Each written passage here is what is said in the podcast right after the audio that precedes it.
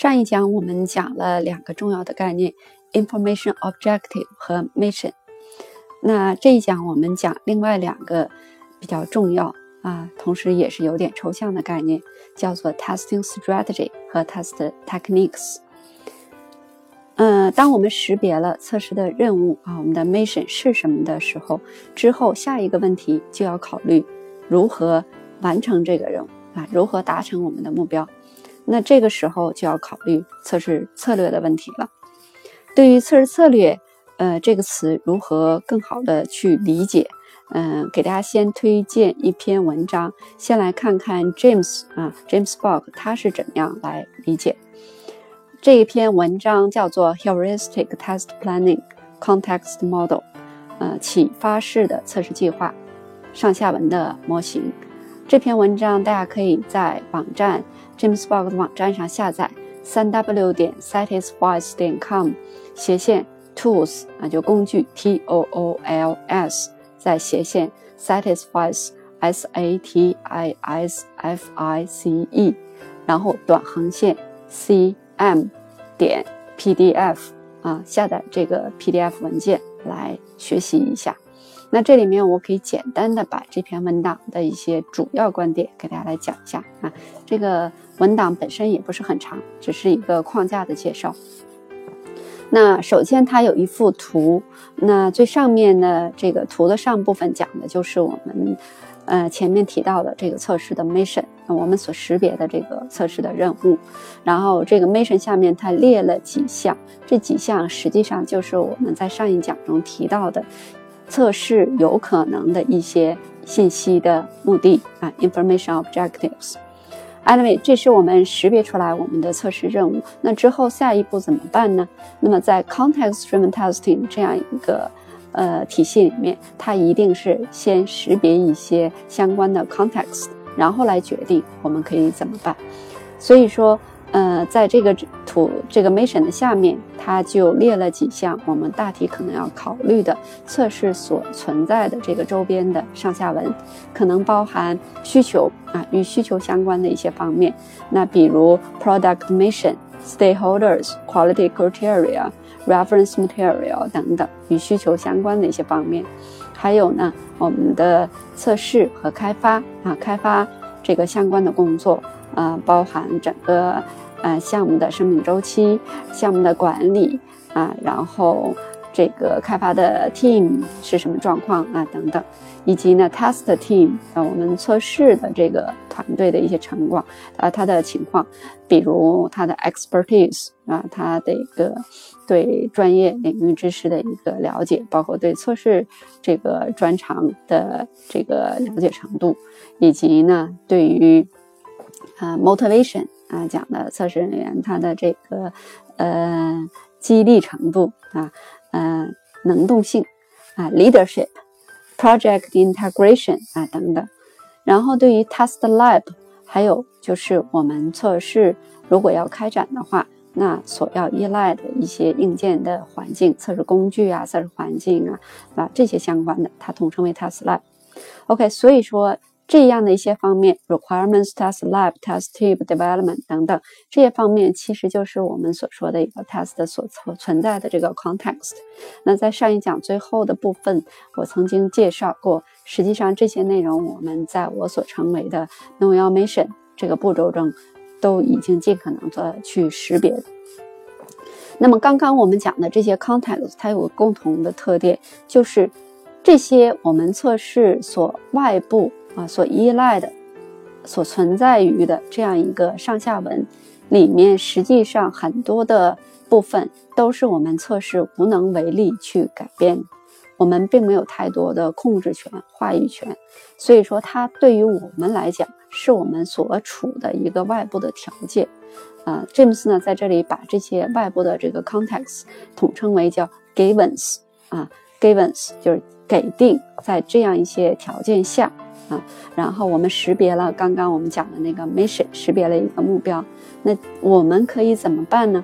那这个就是这篇文章重点要说的。那么我们应该还是有一些选项啊，我们可以去控制的，所以它把它叫 choices。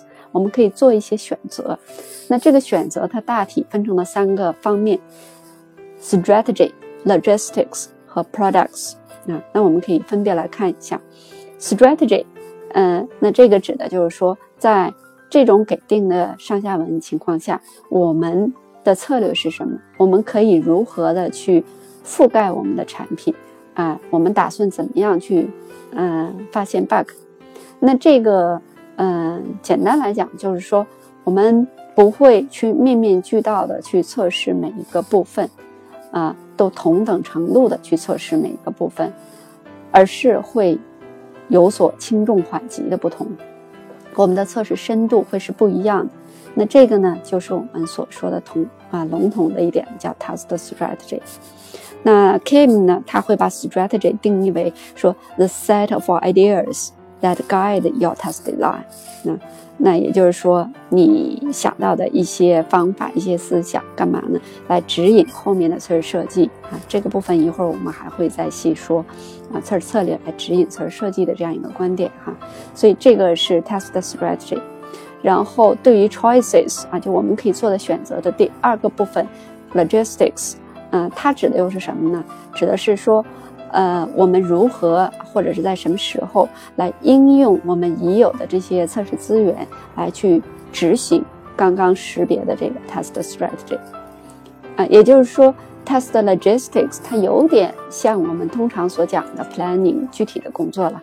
就是当我们说做一些测试计划啊，那我们的这些测试资源、测试时间、测试人力、测试工具如何去分配呀？啊我们刚刚识别的定的这个 test strategy 这种测试策略如何去实施呢？那这个就是 test logistics 啊。然后最后一个选项呢是 products 啊，我们测试还可以做的选择 products，就是我们最终测试可以输出什么东西啊？我们的测试输出件 test deliverables，比如我们的 test scripts。我们的 bug reports、test reports、test data 啊等等，这些都可能是我们所定义的一种测试输出件。所以你会发现，哪怕我们在整个项目的运作中，周边会存在着一些 context 的一些给定的条件 givens，我们测试，嗯，没有太多的控制权去改变它们，但是我们仍然会有一定的话语权来决定。我们的测试策略啊，哪部分多测一些，少测一些？那我们打算怎么去覆盖这个产品，对吧？然后我们可以决定 test logistics 相关的东西啊，就决定我们这些具体的一些计划、测试资源、时间如何分配，然后决定我们的测试策略具体是怎么去实施的。还有，我们来决定我们最终测试的交付输出包含哪些东西啊？这些是我们可以来考虑决定的。好，我们还是回到呃这本书里面哈。我们刚刚讲了 James 他对 test strategy 或者说我们说 context driven planning 这样的一个大体的思想。然后呢，对于 test strategy，当我们考虑 test strategy 的时候，具体可以考虑哪些方面啊？我们先简单的列一下。这个 Kim Kenner 给我们。举了几个例子，比如你要考虑你的 resources，刚才我们也提到了，你都有哪些资源啊，time、money、tools 等等。然后你要考虑我们测试人员的 knowledge and skills，对吧你的人员技能情况，考虑哪些我们的识别出来的 project environment，我们的这个项目环境中哪些部分对我们来说是比较 tough 的、比较 hard，哪些比较 easy，对吧？我们可以去处理。我们要考虑。有没有识别出来相关的一些 risk 啊？我们要去考虑，哎，等等，所有这些方面呢，就是我们在嗯制定 test strategy 时候要考虑的一些问题。有没有发现，嗯，这些方面实际上也都包含在我们刚刚讲的那个 know your mission 那个过程中？我们会问相关的这样的一些问题来了解啊，收集更多的信息，以便于我们后面制定一个更合适的一点的测试策略。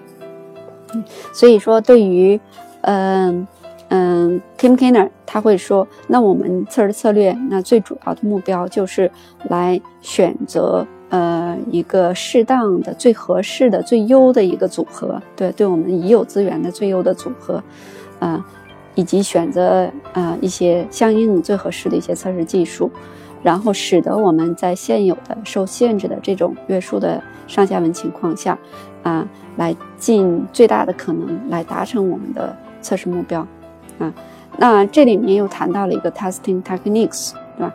嗯，Kim Kenner 他明确的指出来说，测试策略它决定 deciding 啊 what types of test tools and techniques to use，那就我们测试策略一旦你基本上定下来。你后面会使用哪些测试工具？会使用什么样的测试技术啊？也就定下来。因为测试策略本身就是说对不同的工具和测试技术的一种最优的一种组合。你选择了什么样的 test techniques？这是嗯 Kim 这里面提到的一个比较重要的一个观点。那关于这个点呢，一会儿我会给大家来阐述我对这个观点的一个嗯更进一步的一个认识。那这里面呢，还想给大家推荐另外 James 的一篇文章，叫做 Heuristic Test Strategy Model，也是到 James 的网站上来去查找下载这篇文章就可以了，叫做启发式的测试策略模型。那这篇文章，呃，相当于刚刚讲的那个 Heuristic Test Planning 还是比较细致的，然后也是我认为比较重要的啊，比较重要一篇文章。那在这个启发式测试策略模型里面，呃，James 他提到了 Pro Project environment, project element, quality criteria 以及 testing techniques。那这里面通过这篇文章里对 test techniques 的这样的一些呃简单的列举，他列列了一些他认为的是 test techniques，我们就知道我们应该如何理解这里面我们谈到的 test techniques 啊，如何去理解。嗯，在那篇 test techniques，他列了，比如说呃 function testing。啊，我们可以从功能的角度来测试，这是一种你的测试的方法，对吗？然后我们比如说 domain testing，那我们可以针对某些数据的具体的不同的阈值，选选取选取一些我们认为合适的那些 data 啊来进行测试。domain testing，那预测试，比如这个，呃，比如还有呃 scenario testing。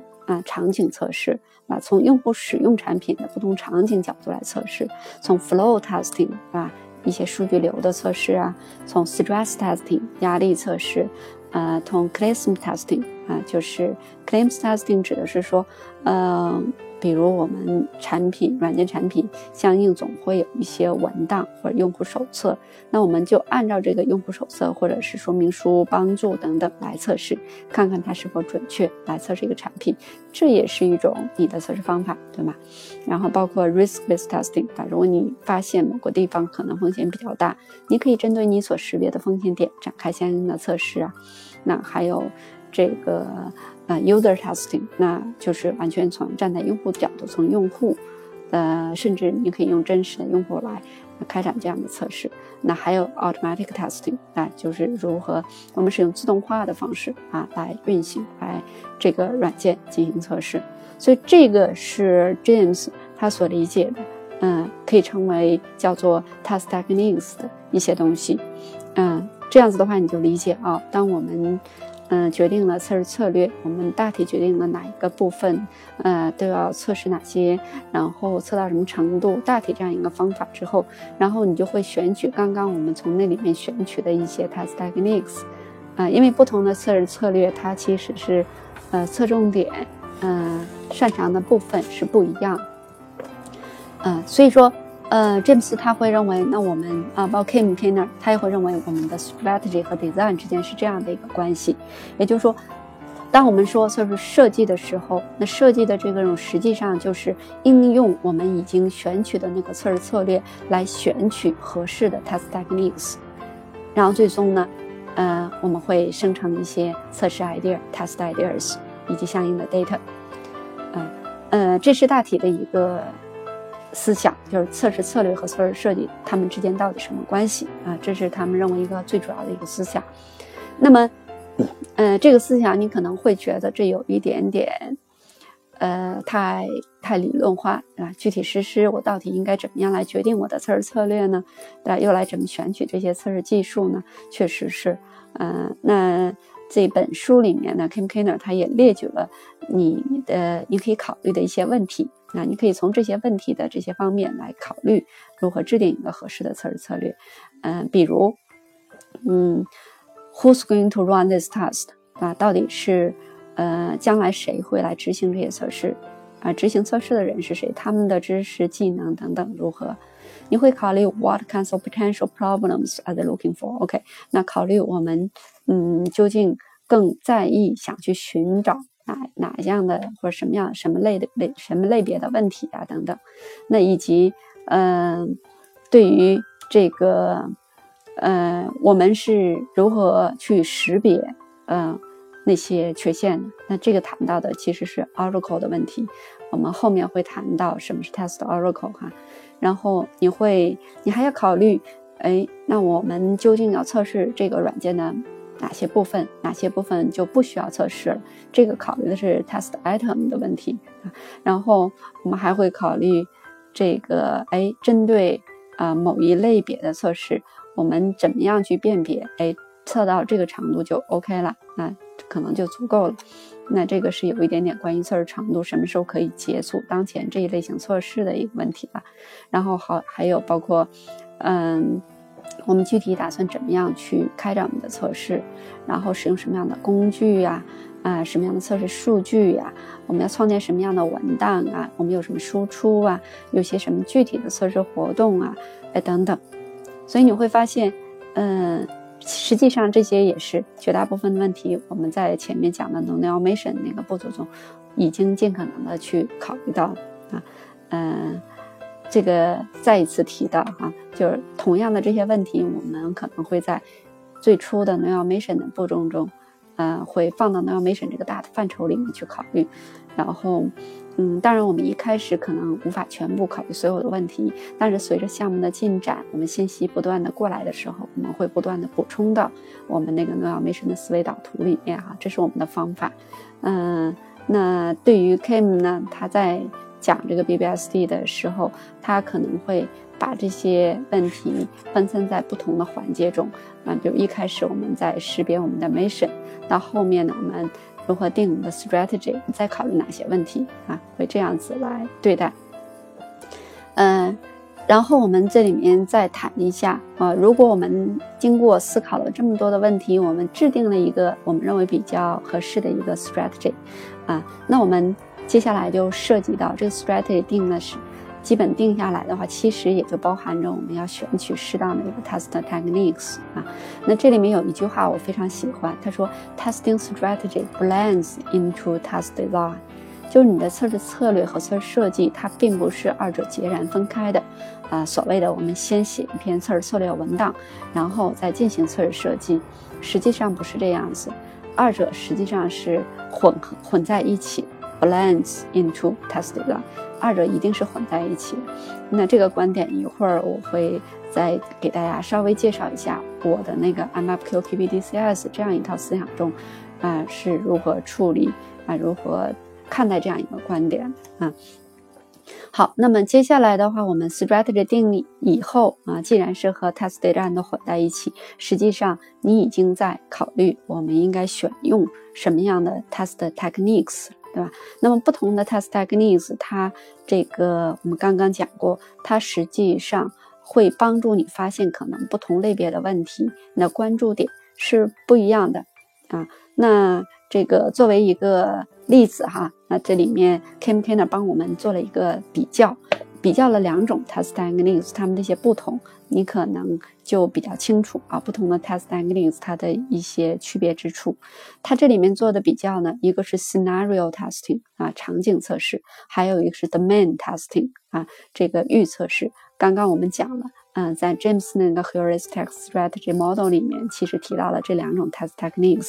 那 Scenario Testing 呢，它的测试可能就是一些比较 complex 的 stories 啊，是一些比较复杂的一些故事场景。嗯，它比较善于捕捉我们程序是在实际的呃日常生活使用场景中如何被使用的，所以它是从用户使用这个程序的场景这个角度来讲开展测试。呃，然后呢，呃，对于 the main testing，那它就不一样了。它关注的是，呃，我们对我们所识别出来一些比较关心的 variables，对吧？那些变量啊，或者是些不同的变量的一些组合，我们考虑嗯，应该选取什么样的值？对于每一个变量，选取什么样的值来开展测试？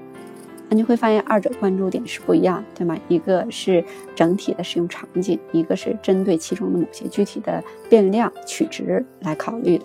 那那所以说，对于 scenario testing，那这些测试实际上是，呃，它是一种 combination test，呃，也就是说。它实际上不仅仅是关注某一个或者几个变量，而是从，呃，这里面可能我们测试一个场景的时候，可能已经测试了很 n 多个东西，所以它叫 combination，是一种多个方面的一个组合，我们放在一起来测试。那这种组合实际上它非常贴近用户真实使用的时候的那个场景，对吧？和用户使用场景是比较贴近的，所以说，当我们在 scenario testing 里面发现了一些问题以后，这个，嗯，这个问题的这个它叫，嗯，它的可信度啊，credible 啊，还是比较高的，所以也会更容易，呃，人们愿意去修复这样的问题。但是，对于我们刚刚讲的 domain testing，那可能就不一样。我们关注的是某些具体变量的具体取值，尤其是当我们在取值的时候，我们可能会比如借鉴，呃，借鉴等价类的方法、边界值的方法，然后我们会选取那些边界上的一些点，而这些点，这一点实际上这样的测试其实是。这个测试本身是很强的，那很强有力的，它经常会帮助我们触发一些异常的情况，然后发现一些问题。嗯，但实际上可能很多人就会认为，哎，这种情况下用户很少会输入这样的一个特别的值，然后所以这种异常虽然我们捕捉到了，但是可能，呃，认为它的价值并没有那么高，不一定真的会去修复它。所以说，这是这两类 test techniques，它进行了一个稍微的对比，你会发现，哦，原来不同 test techniques，它测试的侧重点不一样，发现的问题可能也不的不大一样。所以，我们，嗯，在决定 test strategy 以后，我们还是要花点时间来选取一个适当的 test techniques 啊。然后，James 呢，他会把 test techniques 做一个比喻，他说这个。测试的这些技术，呃，就好像是什么呢？就像调料一样，啊，就是，呃，呃，当我们，呃，应该是说，嗯，呃，应该是说像一个像一个什么呢？像一个菜谱啊，像一个菜谱，就是，呃，比如说我们在做菜的时候，做一道菜。你可能会选用不同的调料、调味料，然后来烹炒这一道菜肴。但是我们不会，一般不会在某一个菜的时候把所有的调味料全部用一遍，基本不会这样，而是我们会选用一些调味料的组合，然后最终烹制出不同的菜肴。所以说，James 就会说，我们这些 test techniques，它就是好像是有点。嗯，如如何去选？你可以把它当做当做我们在制作菜谱的时候一些不同调味料啊，所以你根据你不同的上下文来选取合适的 test techniques 啊，这是它的一个比喻。然后呢，对于呃任何一个我们所称为 technique 呃测试技术的这样一个东西，它一定会告诉你，嗯，某一个 test technique，它一定会。嗯，告诉你这个下面这几个方面的一些事情，比如，呃，每一种 test technique，它会告诉你，哎，如何去分析，呃，你的这个这个一个你的当前所处的状况啊，或者分析做测试分析，分析被测对象，然后呢，如何去建模啊，如何去决定或选择要测试哪些，如何去。确定你的 test oracles，如何来配置啊你的测试系统，如何来操作开展你的测试，如何观察你的测试，最终如何评价你的测试结果？哎，这些方面实际上每一个 test technique 它都会涉及到啊，都会涉及到，只不过不同的 test technique，那么它涉及到刚刚列的这些方面，可能侧重点不一样。啊，侧重点不一样。比如有的 test technique 它会非常呃详细的呃让你明白如何去做这个建模的工作，而有的呢会嗯比较多的会涉及到如何去呃配置一个测试系统，如何准备测试数据，哎等等这样一方面的东西。嗯，OK，那这个是呃基本上就是 James 和 Kim 他们对 task technique 还有 task strategy 哎这两者的一个介绍啊，他的观点。那接下来我想呃说一下我个人的一些理解哈，呃，你会发现在我的那个 MFQ PPDCS 啊，或者叫海盗派测尔分析这样的一个呃一个体系中。呃，实际上我们第一步会做 notation，对吧？我们也识别我们的上下文，识别我们的 mission。实际上我们在考虑这些问题的时候，你会发现我们所考虑的部分的问题，就是在呃这个 BBST 里面他所说的 test strategy 这个步骤中就会考虑到啊，只不过我们会把它放到 notation。然后我们 notation 之后，接下来我们可能会做一个 TCO，我们会想，哎，这个被测对象可以从去如何拆分啊，分成几个大的块儿。我们不会把一个被测对象，不会把一个软件或者一个 feature 作为一个整体来一股脑的测试，而是把它分成不同的块儿。当然，主要是根据它的业务逻辑啊来进行拆分。嗯，然后针对每一个分出的块儿，我们可能，嗯。针对每一个单功能，对吧？我们在想如何进一步对它分析、建模，然后进行后面测试设计，最终得到一些具体的 test ideas。这是我呃在 MFQ PPDCS 里面的一套这个整体思路。你会发现在整个这个思路过程中，这里面没有一个步骤，我们把它叫 test strategy。啊，我们没有明显的说，哎，我们先要 mission 识别之后，我们要做 test strategy，然后怎么怎么样，没有，而是我在 know mission 之后有一个叫 TCU testing coverage outline 啊，也叫做测试覆盖大纲，是吧？叫做这样一个步骤，但是我仍然没有把它叫 test strategy，原因呢，呃，实际上，嗯，很简单，意思是说，我认为 test strategy 它并不是一个一次性的事情。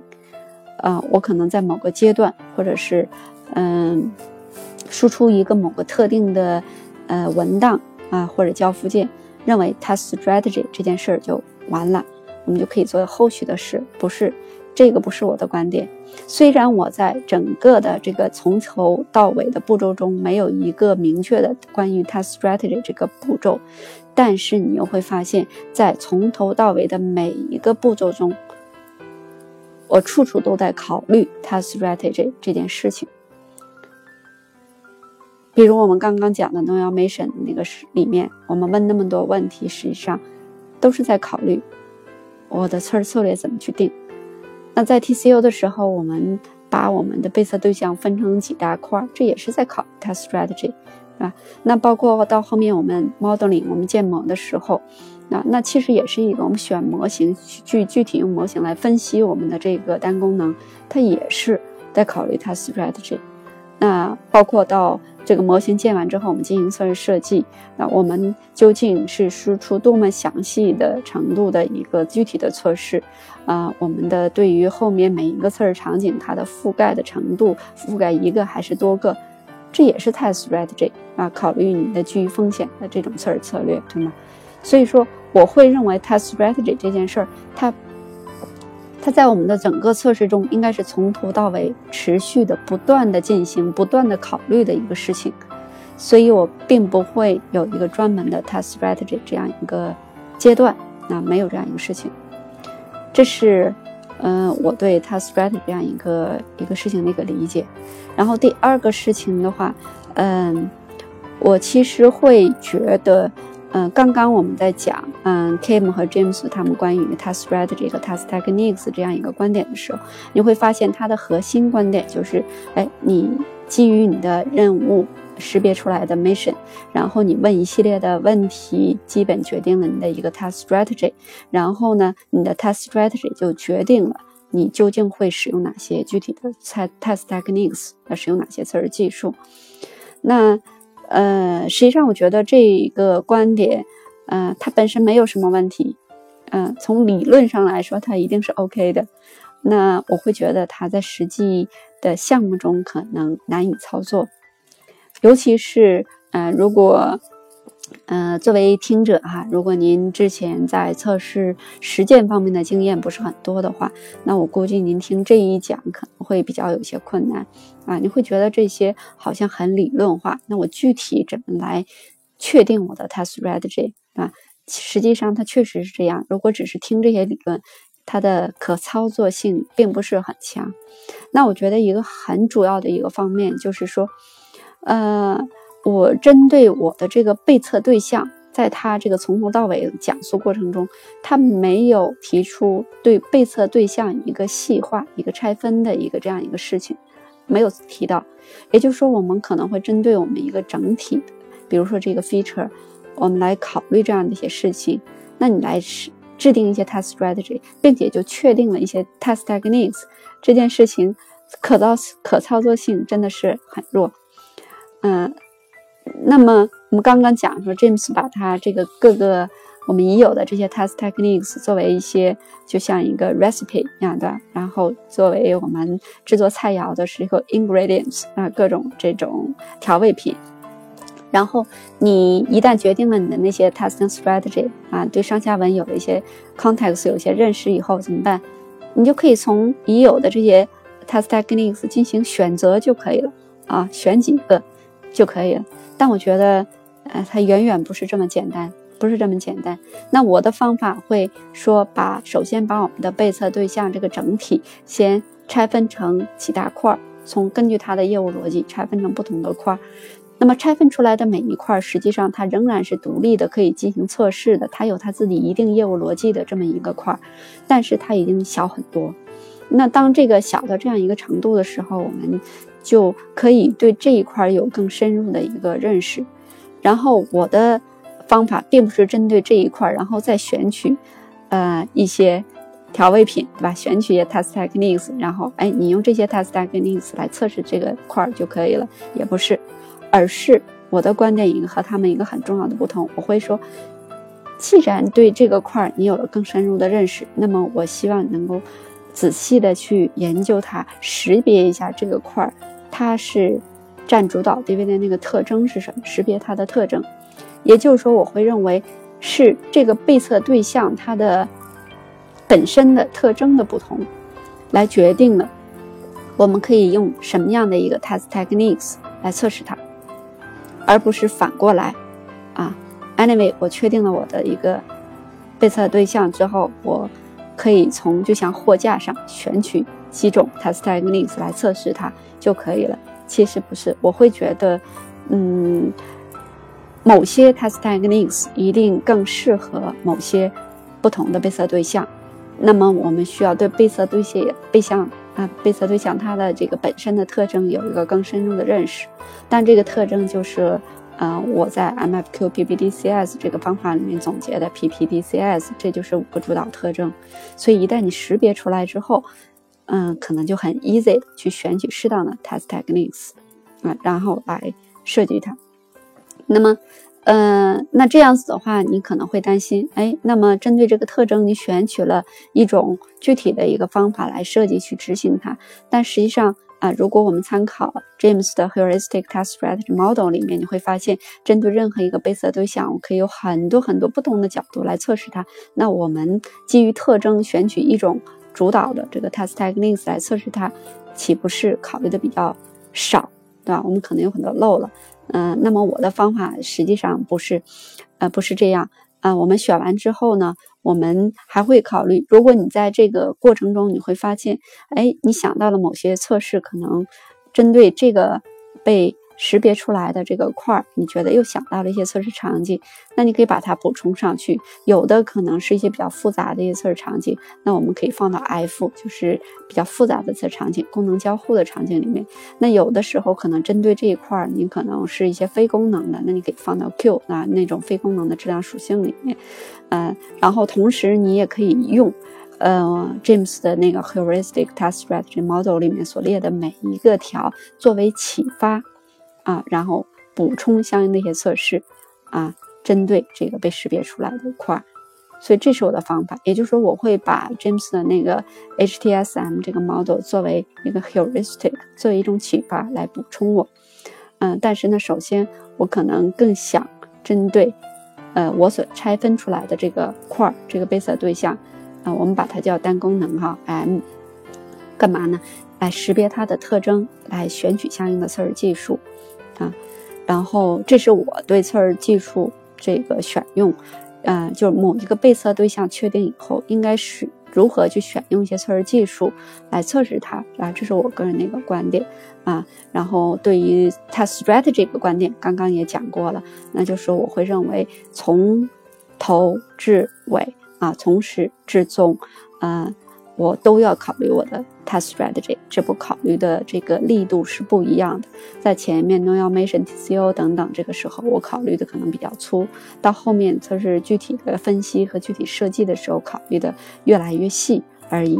但是 strategy 这件事情，我实际上一直考虑的。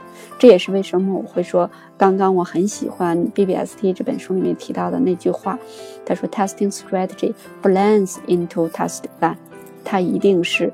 二者实际上是水乳交融，一直交叉进行的，它并不是一个两个完全独立的、可以割离的、分开的两个活动，有先后顺序，不是这样子。